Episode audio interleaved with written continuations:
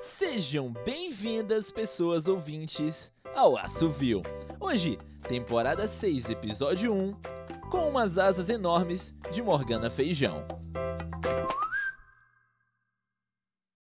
O sol atravessava a janela da cozinha quando Dona Zélia terminou de limpar todo o sangue.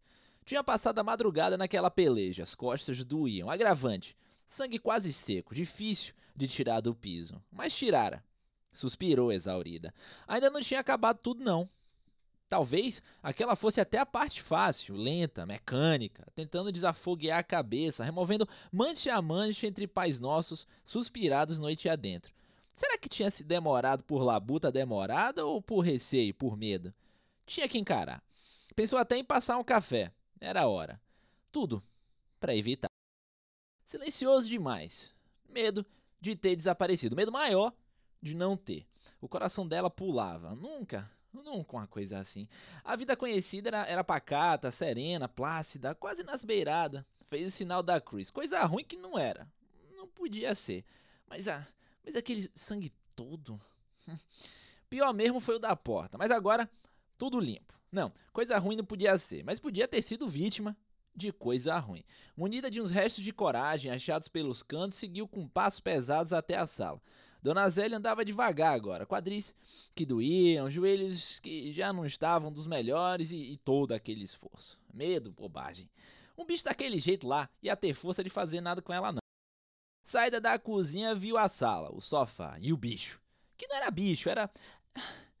Dona Zélia parou, olhando, indecisa, envergonhada, atenta. É, é, é, que tinha muita nudez e ela nem lembrava mais como é que era. E ela dizia bicho a troco de quê? O rosto era bonito, rosto de gente. Muito confuso, não dizia se era homem ou mulher, rosto forte e delicado, marrom mais escuro que o dela, parecia brilhar. Testa forte, queixo gentil, descendo pelo pescoço os peitos, como as mangas lá atrás, pele firme ainda. Ela, ela não tinha reparado antes na ausência de umbigo, tudo era liso até embaixo, até. É... é Dona Zélia não queria encarar, não, porque, porque não era de encarar. Quer dizer, não que fosse tímida ou que não fosse curiosa, mas parecia até indelicado encarar assim a coisa inofensiva. É claro, ela se perdia no detalhe menor do entreperna da criatura porque não queria pensar ainda tanto no maior, aqueles enormes pares de asas. Boniteza. Então, anjo, claro, não era, não era, bem como as imagens de anjo que estavam na igreja ou nas pinturas ou no calendário pendurado na parede da cozinha, não. Nu, bem assim. E os ferimentos? Não sabia que Anjo sangrava vermelho feito pessoa. Ergueu a mão enrugada, calejada, parou no meio do caminho. Ia tocar pra quê? Devia tocar? Podia. O certo mesmo era chamar Padre Graciliano. A primeira coisa que devia ter feito. Mas, mas é que o bicho, o sangue, a porta. Cogitou o telefone, cogitou ir bater na porta de comadre Nanã, cogitou, cogitou. Sentiu pena das decisões todas. Percebeu. Segredo. Ali, asas enormes no seu sofá. Nunca que uma coisa dessas podia ter sido imaginada naqueles 80 para mais anos. Apreensão com sabor de. com sabor doce. Cansaço desaparecido, apesar do esforço. Olhos muito abertos agora. Estava era animada. Depois contava para alguém. Ou, ou, para ninguém. Mantinha consigo mesma. Parecia a melhor opção, manter consigo mesma. Grandeza particular. Já tinha existido tanto assim? Estava fora e muito dentro do mundo, no centro.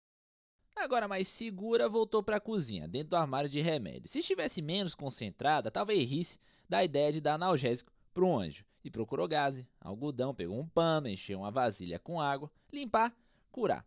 Uma criatura machucada bem ali, Dona Zélia ia ficar assim, cheia de receio? Não se nega ajuda por temor. Chegou perto outra vez, os passos menos hesitantes, sem medo. Ela era cuidadosa e cuidadora. Sangue não espantava a dona Zélia. Tinha botado tanta criança no mundo. Não queria perturbar o bichinho, não. Pano na água, pano no corpo, suavemente. Era macio e firme. Pensou em frutas. Os machucados começavam na altura do peito, que parecia peito de mãe. Levantou a cabeça para olhar o rosto outra vez. Qualquer coisa de pássaro, de árvore, de flor.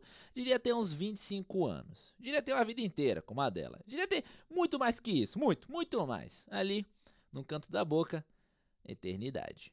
Desceu pelo corpo. Corte na barriga, limpos. Agora o olhar nem era mais tão curioso e nem mesmo atrevido. Dona Zélia olhava ali, abaixo do onde o umbigo haveria de estar. Peito de mãe, parte de pai. Era mesmo um ser de Deus. E as asas, as asas enormes. Tocou com leveza uma coxa ferida e foi aí que um aperto ferrenho e súbito se impôs em seu pulso. Exclamou e viu o bicho acordado, olhos de brasa, esburacando-a. O susto quase atirou de si mesmo, mas Dona Zélia se segurou em uma pontinha de consciência, molemente, quase se desfazendo no ar.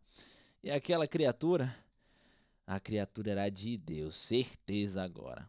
Sob o olhar de Brás, ela se sentia com o espírito iluminado. Só podia ser de Deus. Apercebendo-se de seu fraquejar, a criatura largou seu pulso e a segurou delicadamente, mãos amparando sua cintura. Se o toque de antes quase a fizera desmaiar, agora a centrava. Estava acordada, acordada, desperta. Só ela e o anjo ali. Não contaria nunca. Era dela aquele instante, aquele mundo. Abriu a boca, tola! Nome algum para falar com ser tão perto do senhor. Ficou assim, estática, despalavreada. As asas eram muitas asas, apenas do tamanho de passarinhos. Existisse um pássaro feito de pássaros.